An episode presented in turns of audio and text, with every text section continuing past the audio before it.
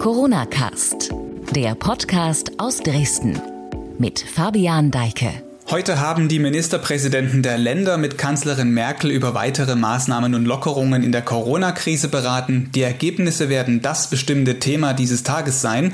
Damit herzlich willkommen beim Corona Cast Express. Ich bin Fabian Deike und hier ist das News Update für Sachsen.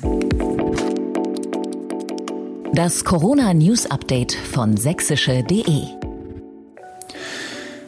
Los geht es wie immer mit den aktuellen Zahlen und die sind für den Freistaat nicht so erfreulich wie in den vergangenen Tagen. Laut Sozialministerium gibt es im Vergleich zu gestern 41 Neuinfektionen. Damit verdoppelt sich diese Zahl. Von Montag zu Dienstag waren es noch 21. Zudem sind fünf weitere Todesopfer zu beklagen. Allerdings gibt es auch erfreuliche Zahlen. Geschätzt 4250 der positiv getesteten gelten mittlerweile wieder als genesen. Damit gibt es weniger als 600 aktive Corona-Fälle im Freistaat. Und dann kommen wir auch schon zu den Ergebnissen der Schalte zwischen Kanzlerin Merkel und den Ministerpräsidenten. Die strengen Regeln in der Corona-Krise werden weiter gelockert. Bund und Länder haben sich heute darauf geeinigt, dass künftig wieder mehr normales Leben möglich ist. Unter Auflagen sollen nun alle Geschäfte wieder öffnen können, nicht nur die kleineren. Auch Trainingsbetrieb im Breiten- und Freizeitsport unter freiem Himmel soll wieder erlaubt sein. Nach der Videoschalte mit den Ministerpräsidenten der Länder sagte Kanzlerin Merkel in Berlin. Das wird eine Riesenherausforderung sein, auch für die Bereiche, die jetzt öffnen. Und trotzdem hat uns sie geleitet, dass es besser ist, ähm, wir kommen Schritte voran und geben natürlich auch ähm, Perspektiven, sowohl in der Schule als auch in der Kita, als auch eben in anderen Bereichen, als dass wir äh, gar nicht vorangehen. Und wir haben, das ist für mich eben entscheidend, nicht nur den Weg zu mehr Öffnung, sondern wir haben auch eine gemeinsame Klammer, die sagt, wenn irgendwo etwas passiert, wenn irgendwo die Infektionen nach oben gehen, dann haben wir auch einen Notfallmechanismus und dann muss nicht ein ganzes Land äh, sozusagen wieder in die Gefahr kommen, dass wir zurückgehen müssen, sondern einzelne Regionen. Und insgesamt ist das für mich jetzt ein ausgewogener Beschluss. Mit dem Notfallmechanismus spricht Merkel ein wichtiges Detail der heutigen Gespräche an. Demnach sollen die Länder Konzepte bzw. Pandemiepläne erarbeiten, die es ermöglichen, dass es bei regionalen Anstiegen von Infektionen auch regional schnell und effizient Maßnahmen gibt. Kontaktsperre bis 5. Juni verlängert. Auch das kam bei der Bund-Länder-Beratung raus. Die Corona-bedingten Kontaktbeschränkungen in Deutschland werden grundsätzlich bis 5. Juni verlängert. Allerdings einigten sich Merkel und die Ministerpräsidenten auch auf eine Lockerung in diesem Zusammenhang.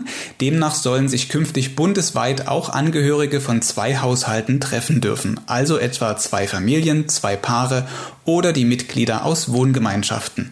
In Sachsen gilt diese Regelung bereits. Die Bundesliga geht wieder los. Das soll ab der zweiten Maihälfte mit Geisterspielen möglich sein. Darauf einigten sich ebenfalls Bundeskanzlerin Merkel und die Ministerpräsidenten. Neben den Geisterspielen gibt es auch ein umfassendes Hygiene- und Sicherheitskonzept der deutschen Fußballliga, an das sich die 36 Vereine aus erster und zweiter Liga halten müssen. In Sachsen davon betroffen sind Erstligist RB Leipzig und die Zweitligaklubs Dynamo Dresden und Erzgebirge Aue. Top-Athleten machen ihrem Ärger Luft. Sächsische Spitzensportler kritisieren die Sonderrolle des Fußballs. In einer Befragung von sächsische.de unter Olympiasiegern sowie Welt- und Europameistern verschiedener Sportarten aus Sachsen wird diese klare Position deutlich. So sagte etwa der Sperrwurf-Weltmeister Johannes Vetter, dass der Staat mit dieser Entscheidung die Gesundheit des Volkes und der leidenden Menschen an den Fußball verkaufe. Dies, Zitat, sei pervers. Zudem kritisierten die Sportler den laxen Umgang mit Corona-Tests und mangelnde Solidarität des Fußballgeschäfts mit anderen Sportbereichen, die ebenfalls finanziell derzeit leiden würden. Erste Lockerungen an der Grenze zu Tschechien in Reichweite. Internationale Bahnkorridore sollen wieder geöffnet werden. Das betrifft in Sachsen die Verbindung über Detschin und Bad Schandau. Wann sich genau der erste Eurocity von Prag auf den Weg nach Dresden macht, hängt aber davon ab, wie schnell die tschechische Eisenbahn ihr Angebot wieder aktivieren kann. Die Einreise nach Tschechien ist allerdings auch weiterhin unverändert nur für berufliche Zwecke gestattet. In jedem Fall muss für den Grenzübertritt ein maximal vier Tage alter negativer Covid-19-Test vorgelegt werden. Dialog in Pirna. In der Stadt gehen seit zwei Wochen immer wieder Menschen bei teils unangemeldeten Demonstrationen gegen die Corona-bedingten Einschränkungen auf die Straße. Die Polizei löste einige der Proteste auf. Es gibt auch Ermittlungen. Nun sucht Pirnas Oberbürgermeister Klaus-Peter Hanke das Gespräch in besonderer Form.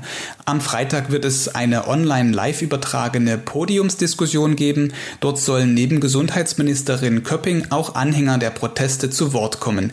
Mehr dazu auf sächsische.de und der Website pirna-hilft.de.